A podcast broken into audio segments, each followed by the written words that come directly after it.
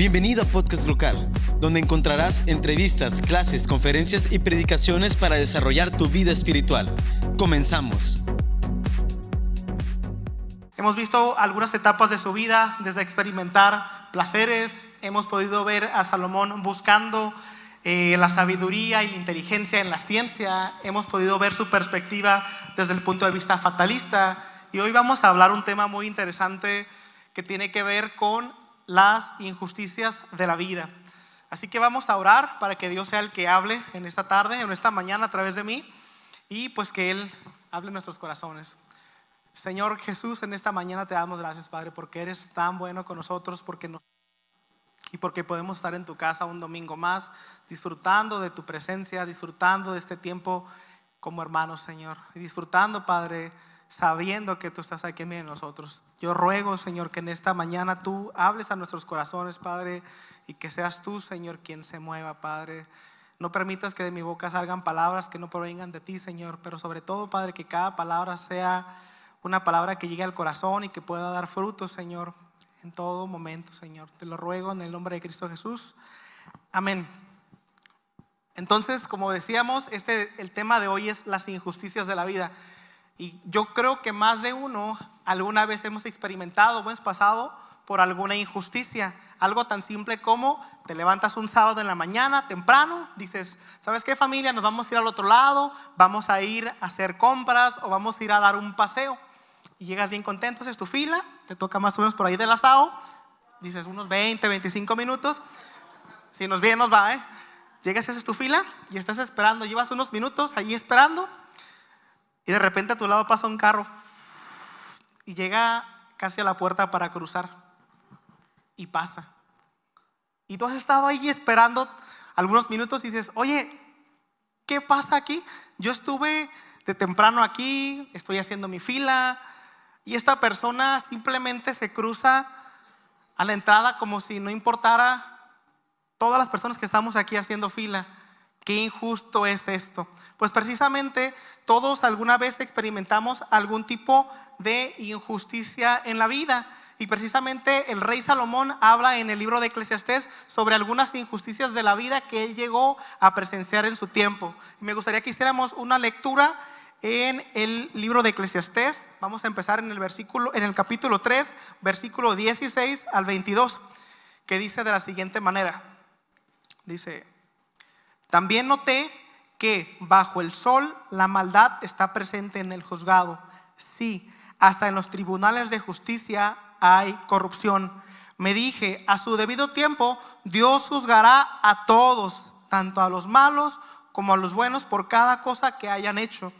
También reflexioné acerca de la condición humana, sobre cómo Dios les hace ver a los seres humanos que son como los animales pues tanto las personas como los animales tienen el mismo destino. Ambos respiran y ambos mueren. Así que las personas no tienen una verdadera ventaja sobre los animales. Qué absurdo. Ambos terminan en el mismo lugar. Del polvo vienen y al polvo van. Pues ¿quién puede demostrar que el espíritu humano va hacia arriba y el espíritu de los animales desciende al fondo de la tierra? Entonces me di cuenta de que no hay nada mejor para la gente que ser feliz con su trabajo. Ese es nuestro destino y nadie nos puede traer de regreso para ver qué pasa después de que hayamos muerto. Aquí vemos diferentes porciones que habla el rey Salomón, pero en esta mañana quiero hablar de tres puntos que él detalla en esta lectura y que nos, que nos asocian o nos hacen ver la injusticia que él pudo ver y, y cosas que todavía seguimos viviendo y seguimos pasando aún el día de hoy. El primer punto al cual el rey Salomón hace alusión es a la maldad humana.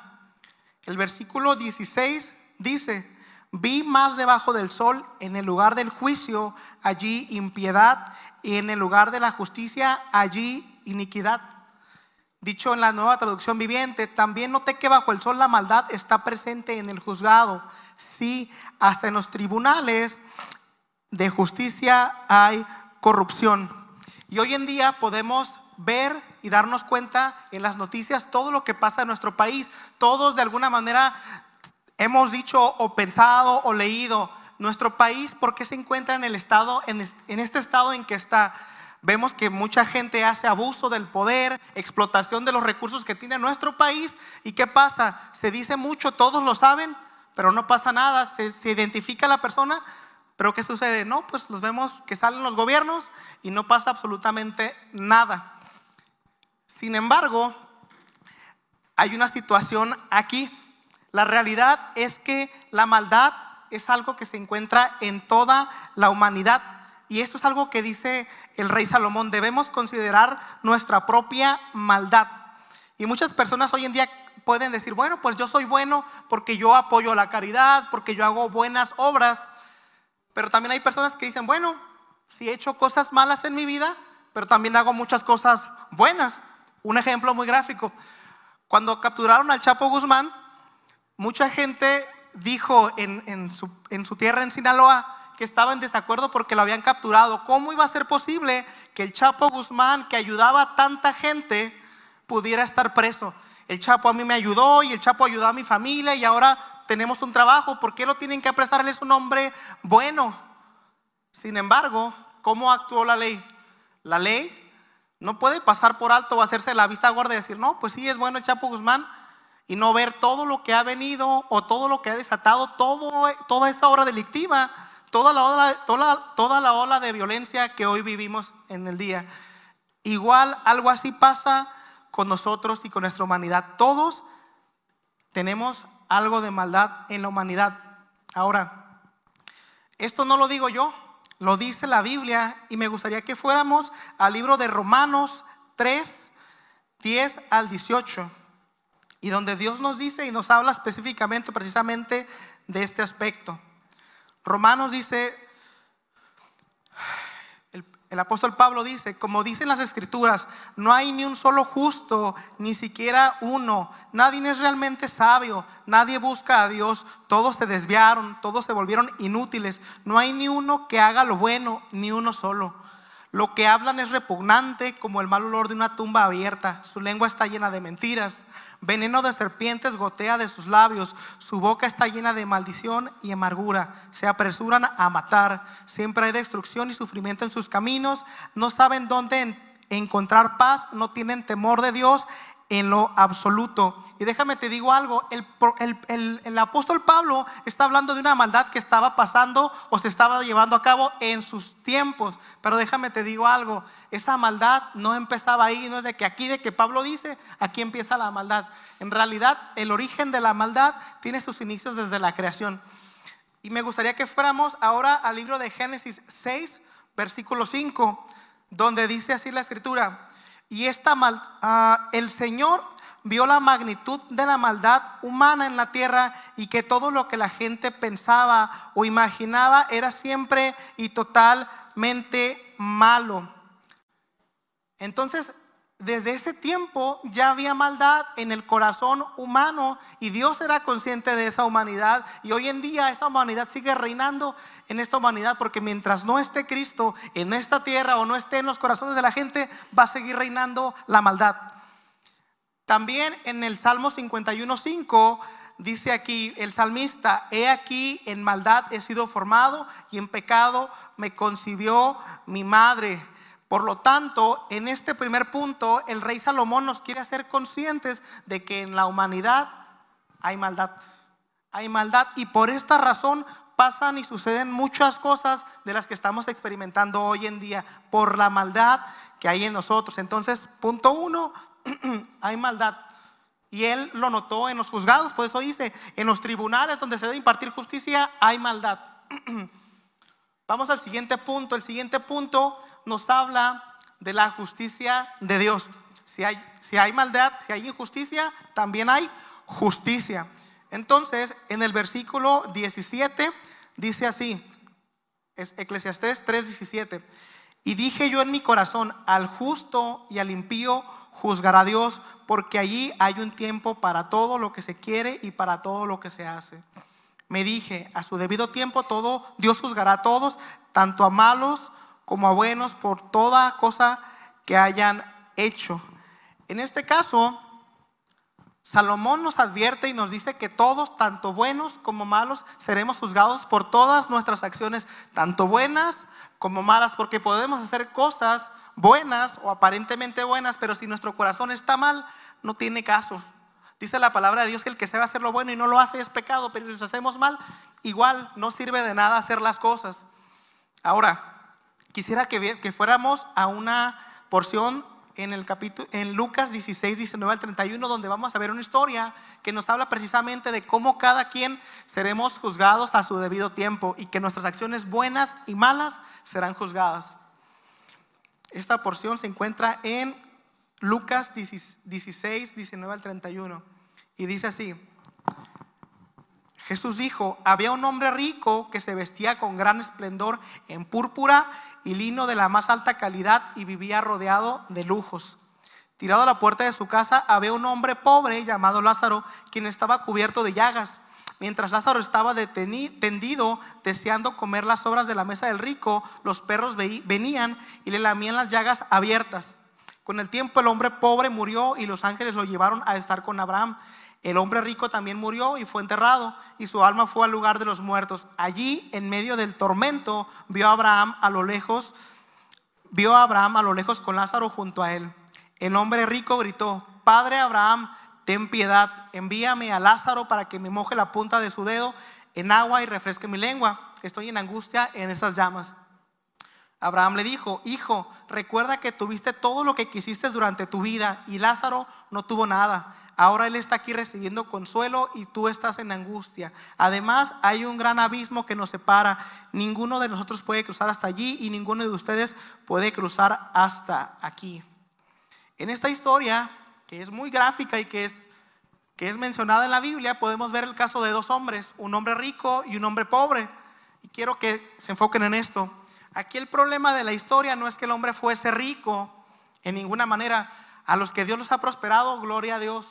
Qué bueno que Dios de hecho quiere prosperarnos, Él quiere que prosperemos en todo. Por lo menos salía pues a saludar a un amigo o a rejar las plantas o a comprar algo, no sé, tuvo que haber salido forzosamente de casa. ¿O quién de aquí de ustedes se la pasa en casa y no sale ni siquiera que entre el aire a la puerta? Creo que nadie, todos alguna vez salimos, aunque sea a darle comida al perro o algo. Entonces este hombre sabía y era consciente de que había un hombre necesitado a la puerta de su casa. Sin embargo, lo que nos dice la historia en el final de ambos es que este hombre en realidad nunca hizo nada para ayudar a este hombre, jamás lo hizo. Y al final, cada quien recibió lo que merecía. De igual manera, el rey Salomón nos está diciendo que Dios juzgará a todos por todo lo bueno y lo malo que hagamos.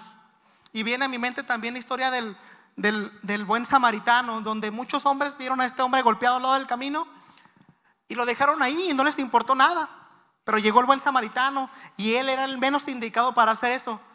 Pero él hizo esa obra y lo ayudó y lo sanó y estuvo con él.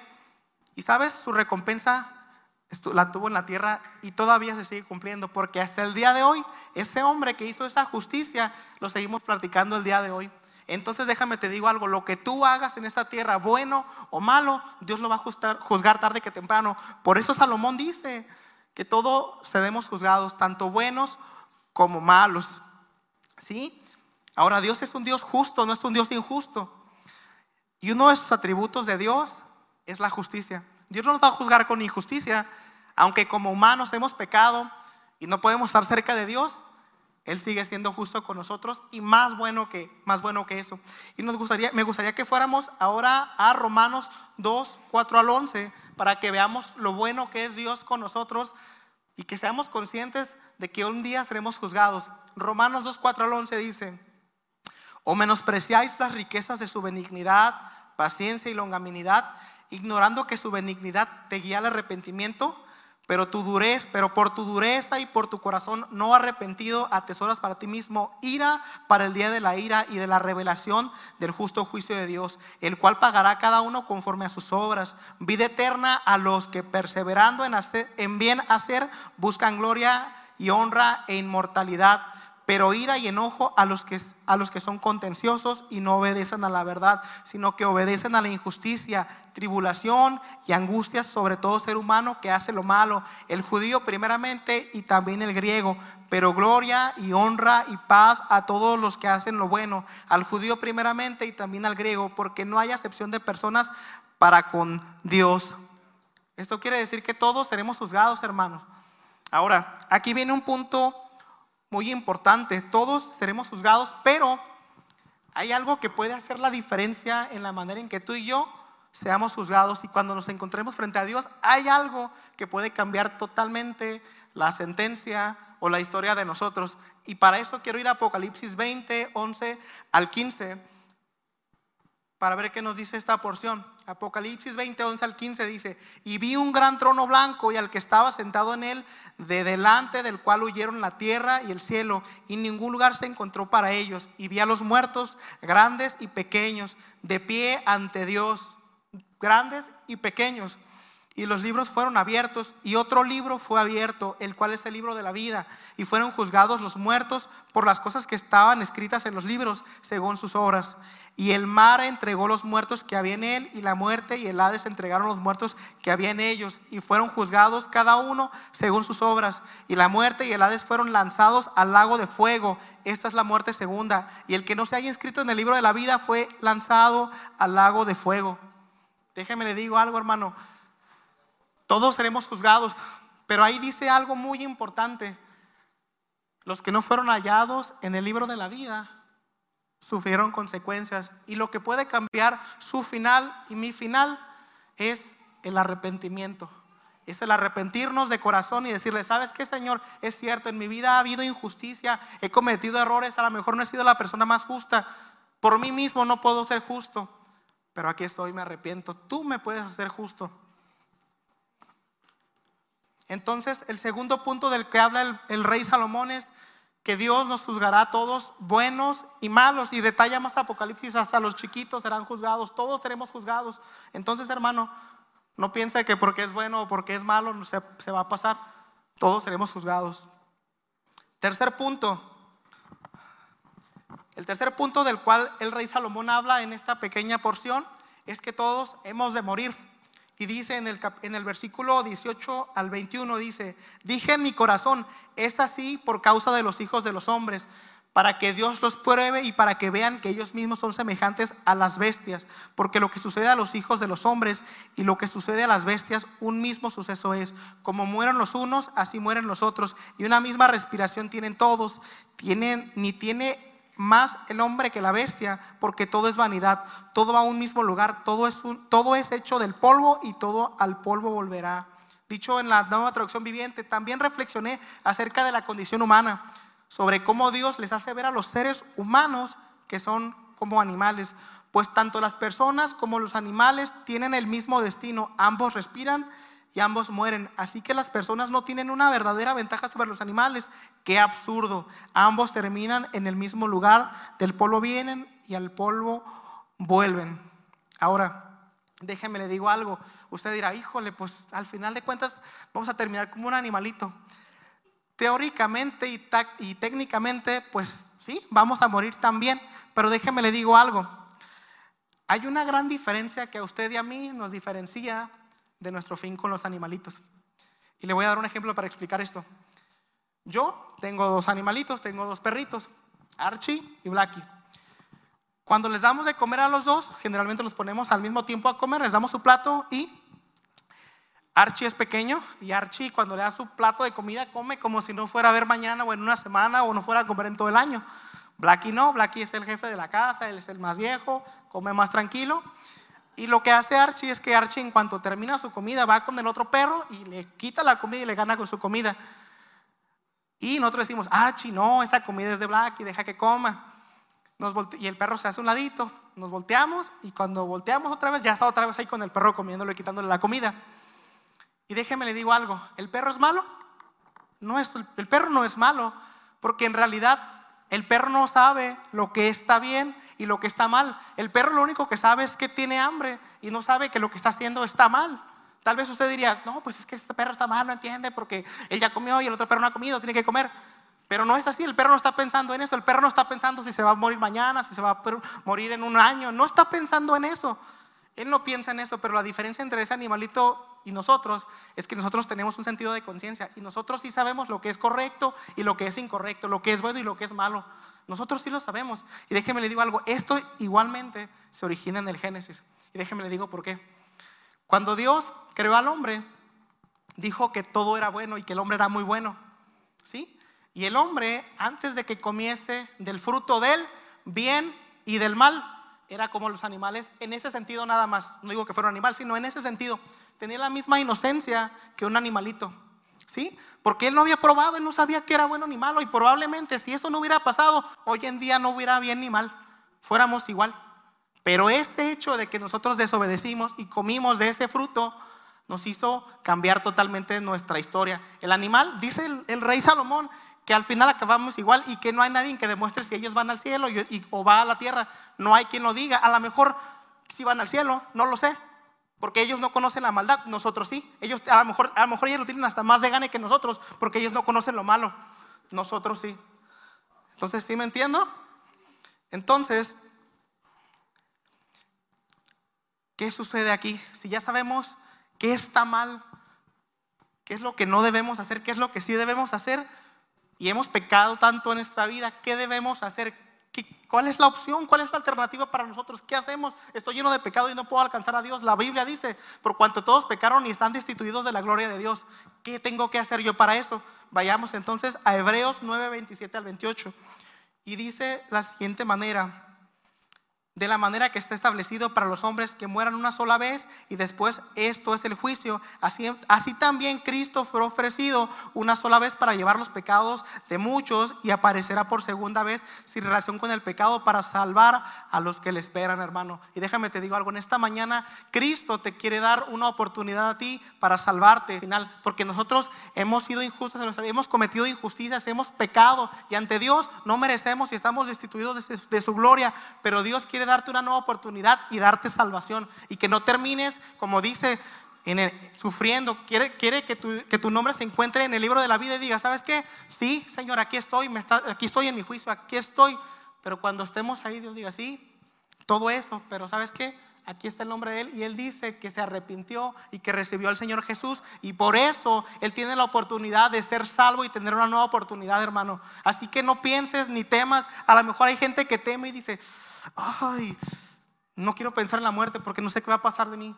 Ay, es que he hecho cosas malas. Ay, es que, es que no sé si soy lo suficientemente bueno para merecer la salvación. Déjame te digo, hermano, ninguna de esas cosas te va a dar la salvación. El único en quien hay salvación es en Cristo Jesús. Dale la oportunidad a Jesús de que Él te dé una nueva vida y una nueva oportunidad.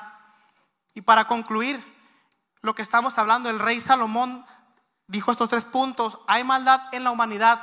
Dos, la justicia de Dios todos seremos juzgados buenos y malos. Dios es justo, es el juez más justo que hay y no habrá más justo que Él.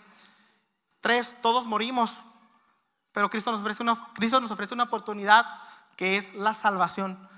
Y quiero cerrar con este versículo que está en el libro de 2 de Corintios 5, 21, que dice así, y que nos justifica y nos cambia de ser injustos, nos vuelve justos.